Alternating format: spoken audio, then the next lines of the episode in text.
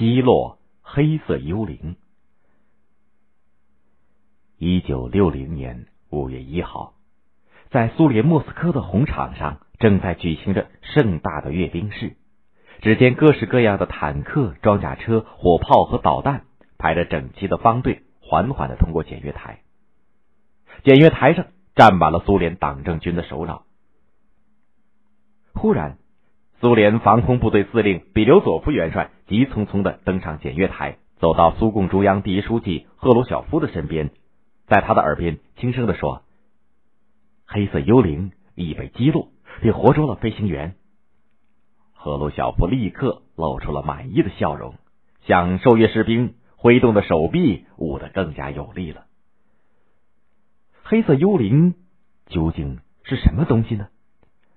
原来呀，黑色幽灵是美国 U 二高空侦察机的绰号。U 二飞机全身乌黑，样子很像是滑翔机。它不仅飞得快，而且飞得很高。更令人叫绝的是它的侦察本领。它从高空拍摄的照片经过放大以后，能够清楚的辨认出地面上极小的东西，比如地上的香烟头或者报纸上的标题。从一九五六年到一九六零年，U 二飞机不断的侵犯苏联的领空，大肆搜集军事情报。面对他两万多米高的飞行高度，苏联的战斗机和导弹鞭长莫及。只好眼巴巴的看着他在高空嚣张，赫鲁晓夫为此大为恼火，下令无论如何也要击落一架 U 二飞机。可是望着一脸无奈的防空司令，知道要完成这项任务，光靠战机和导弹肯定不行。他灵机一动，决定用地上的间谍去对付天上的间谍。神通广大的克格勃，也就是苏联国家安全委员会，得到最高指示。立刻策划出一个既能让苏二飞机落地，又能让苏联的导弹扬名的计划。一天晚上，一个克格勃间谍利用夜色的掩护，秘密的潜入巴基斯坦境内的白沙瓦美国空军基地，那儿正是 U 二飞机的老巢。瞄准换班哨兵相互聊天的间隙，克格勃间谍无声无息的钻入了一架 U 二飞机的驾驶舱。他先用一把小巧的螺丝刀。拧开了飞机高度仪上的一颗螺丝，然后从自己的衣袋里取出另外一颗螺丝，把它换了上去。这颗螺丝是经过特殊处理的，具有很强的磁性。当飞机升到一万米的高空以后，它能让高度表的仪器的指针直接指向两万米。这既不容易被驾驶员察觉，又能够使 U 二飞机留在苏联导弹的射程之内。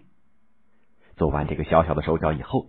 克格勃间谍一动不动的蹲在驾驶舱里，一直等到又传来哨兵相互换班的声音，他才敏捷的溜下了飞机，消失在茫茫的夜空当中。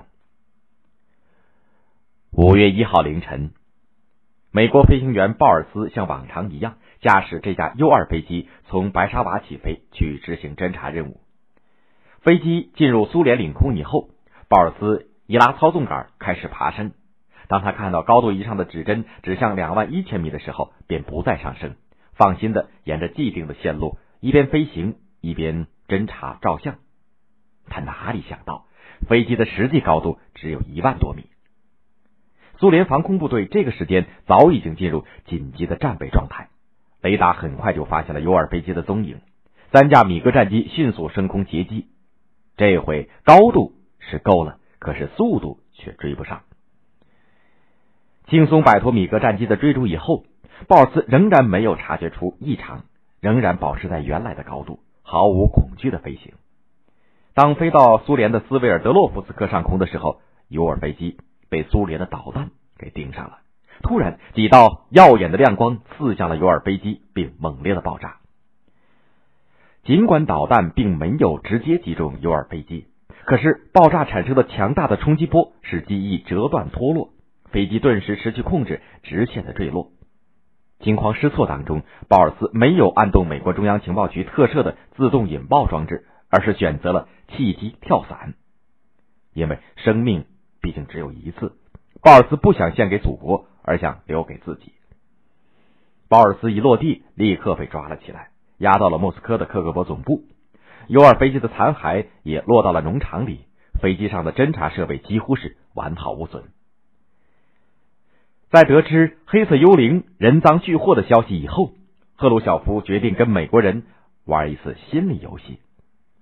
他故意对苏联击落 U 二飞机的这件事情秘而不宣，只等美国编造弥天大谎来否认 U 二飞机进行间谍勾当的真相。那么到时候再用铁证加以揭穿，让美国出尽洋相。U 二飞机失踪的消息让美国总统艾森豪威尔吃惊不小。生怕被苏联捉住了美国搞间谍活动的把柄，可是等了一两天，苏联方面什么动静也没有。艾森豪威尔和手下以为鲍尔斯和 U 二飞机早就已经机毁人亡，于是立刻发表了一个掩人耳目的声明，声称 U 二飞机是在研究高空气象状况的时候失事的，当时飞机正在土耳其上空。赫鲁晓夫看见艾森豪威尔中了圈套。欣喜若狂，立刻报以有力的还击。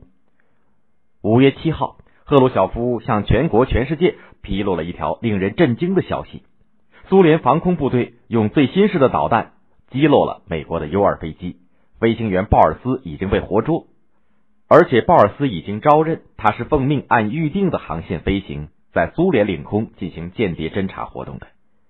赫鲁晓夫还下令把 U 二飞机的残骸。放在了莫斯科的公园里向公众展示。尤尔事件搞得美国狼狈不堪，在世界人民面前丢尽了脸。